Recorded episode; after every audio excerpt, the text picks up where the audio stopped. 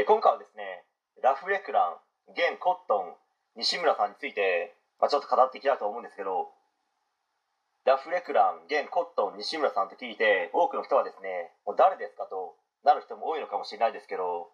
まあ、広島在住の方ならば元広島のテレビ局のアナウンサーをやっていたみたいですので、まあ、それで知っている方もいるのかもしれないです、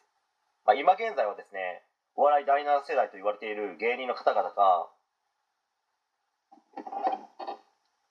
今現在はですねお笑い第7世代と言われている芸人の方々がテレビや YouTube などで大活躍されていますけど、まあ、お笑い第7世代の少し前みたいですね、吉本興業所属のですねお笑い芸人の方なんですけどもう9年目か10年目ぐらいになるんですかね、まあ、詳しくはよくわからないですけど、まあ、経歴がですねとにかくすごくて、まあ、名だたるお笑いのですねコンテストなどで優勝してたり、まあ、ラフレクラン、まあ、今改名して、まあ、コットンという芸名ですけどまあ、西村さんという方がですね慶応出身なんですよ。でも慶応出身というだけなら、まあ、そこそこいますし、まあ、早稲田出身の芸人の方もですね多いというイメージはありますね。しかしですね慶応だけではなくてその他の部分もすごくてむしろですねもうすごすぎて低レベルです、まあ、高校生の頃はですね野球部に所属していて、まあ、しかもエースでピッチャーだったらしいです、まあ、そして大学は慶応で1回ですねミスター慶応にも選ばれていると言ってましたね。まあ、そして当時ですね付き合っていた彼女というのがなんとですねミス慶応の方だったみたいです、まあ、その後はですね広島のテレビ局にアナウンサーとして採用され、まあ、数年間働いた後、まあ、芸人を目指すんですけどもうこの方はおそらくですね、まあ、財閥系の商社を受けていたらもう普通に採用されていたと思いますね、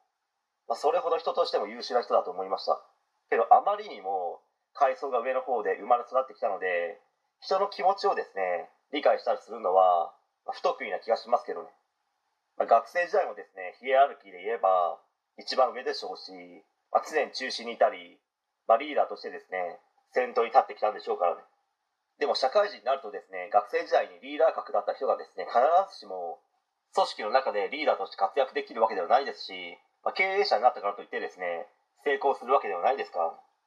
まあ、経営者として成功されている人で、まあ、学生時代はですね落ちこぼれだったりまあ、いじめられてるという経験をしてきた人もですねそれなりにいるんですよ。まあ本当に人生なんて誰がどうなるかなんてわからないです、まあ、話はずれましたけど本人はもともとですね芸人になりたかったらしいんですけど周りにですね引き止められていたのか、まあ、何なのかわからないですけど芸人の方の中ではデビューしたのはですね遅かったみたいですね。